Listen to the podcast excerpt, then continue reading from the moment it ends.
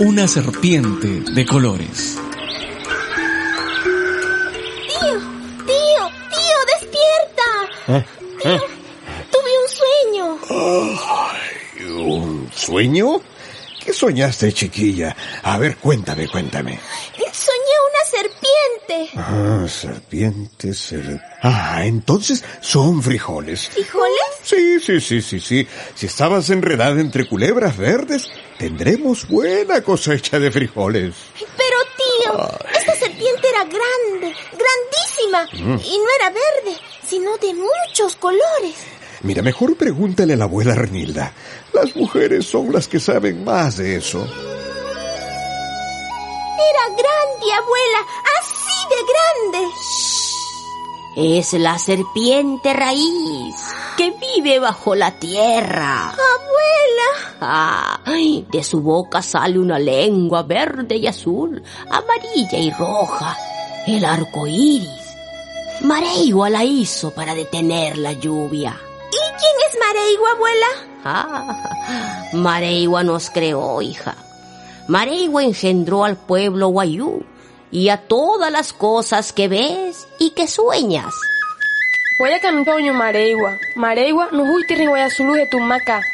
Como la cabeza de una serpiente, así se adentra la península de La Guajira en el Mar Caribe. Al oeste, Colombia. Al este, Venezuela. En La Guajira, desde tiempos inmemoriales, vive el pueblo guayú. Nos llamaron guajiros, pero nuestro nombre no es ese. Somos guayú, que en lengua guayunaiki quiere decir gente, mujeres y hombres. La Guajira es un desierto, una tierra de cactus y tunas bajo un sol abrasador.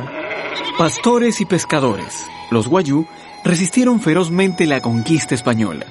Fue uno de los pocos pueblos indígenas que mantuvo la independencia de su territorio.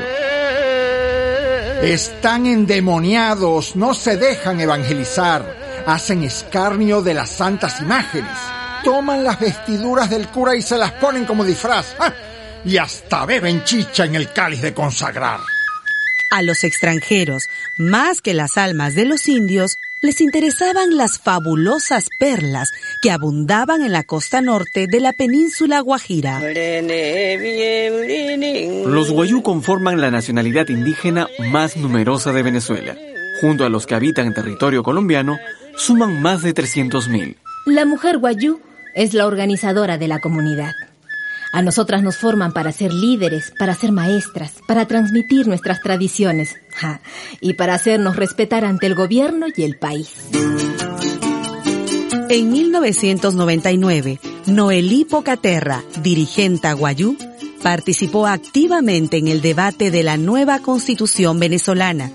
Llegó al Congreso ataviada con los coloridos trajes de la Guajira y defendió el derecho de todos los indígenas a su cultura y a sus tierras ancestrales. Actualmente, Venezuela se define como una nación multiétnica y pluricultural. Y dígame, ¿usted se siente venezolana o colombiana? Yo me siento guayú.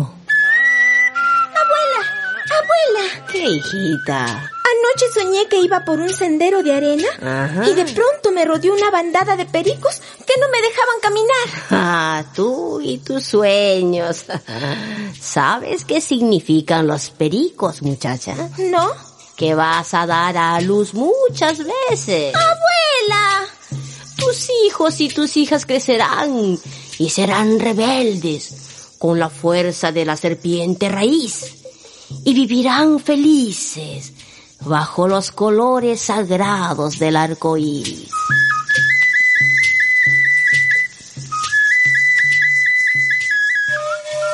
Raíces Vivas, una producción de radialistas con el patrocinio de la UNESCO y el apoyo del Consejo Insular de Menorca, España.